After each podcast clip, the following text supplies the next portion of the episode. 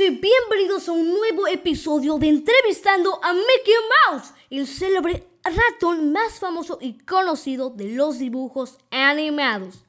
Con ustedes, Mickey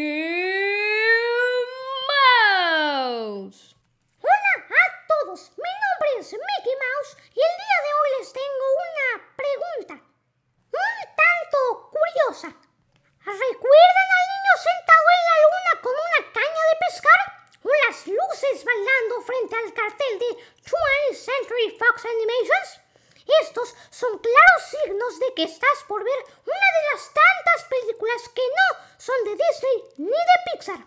Aunque no siempre le prestes atención al inicio, lo importante es reconocer que no todo gran filme es de las productoras de El Castillo ni La Lámpara en el inicio. Probablemente hayas dado una oportunidad al resto de las productoras sin darte cuenta. Y estas son las películas. Descúbrelas.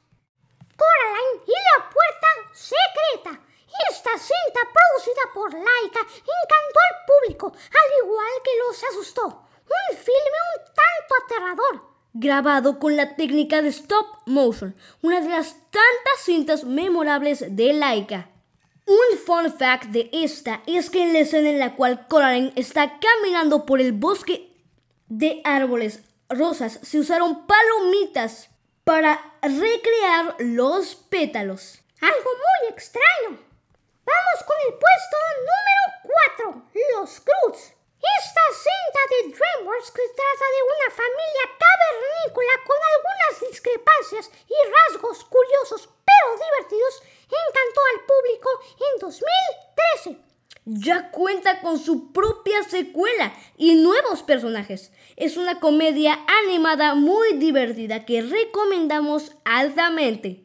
Vamos con el puesto número 3. Wallace y Gromit, la batalla de los vegetales. Esta increíble y fantasiosa película británica, filmada al igual que Coraline con la técnica de stop motion, nos narra la historia de los controladores de plagas, Wallace y Gromit, que deben evitar que una bestia vegetariana arruine una competencia. Una cinta animada muy divertida para personas de todas las edades.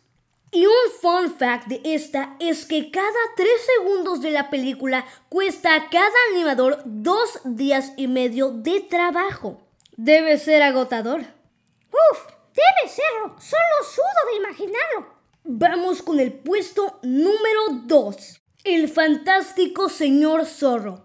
Esta cinta trata de tres malvados granjeros que le declaran la guerra a un pobre zorro y este anima a sus vecinos animales a defenderse junto con él. Es una cinta de comedia infantil muy divertida e interesante. Su fecha de estreno fue el 4 de diciembre de 2009 y encantó al público con su sorprendente historia. Y ahora sí, vamos con el puesto número 1. Hotel Transilvania. Esta cinta que ya cuenta con tres entregas nos narra las aventuras de los monstruos en un hotel situado en nada más y nada menos que Transilvania. Sí, muy obvio. E incluso ya se ha sacado un tráiler de la cuarta entrega, Hotel Transilvania Transformania, la cual trata básicamente de la transformación de humanos a monstruos y de monstruos a humanos. Será algo muy loco y curioso, ¿no lo crees, Galán? Sí que lo creo, mi orejudo amigo. Y bueno amigos, hasta aquí el episodio de hoy. Esperamos que lo hayan disfrutado tanto como nosotros. Pero antes de concluir con este episodio, queremos explicarles básicamente en qué consiste la técnica del stop motion. Es por eso que tenemos como invitado especial a nada más y nada menos que el animador profesional Adrián Droide. Pues primero que nada, muchas gracias chicos por haberme invitado al programa. Bueno, básicamente el stop motion consiste en tomar fotos de cada escena o movimiento de los personajes. Es una técnica compleja ya que al final todas las fotografías se unen para formar un video, o en este caso un largometraje. Queridos espectadores, espero que mi descripción los haya informado y sobre todo interesado. Muchas gracias por haberme invitado al programa y...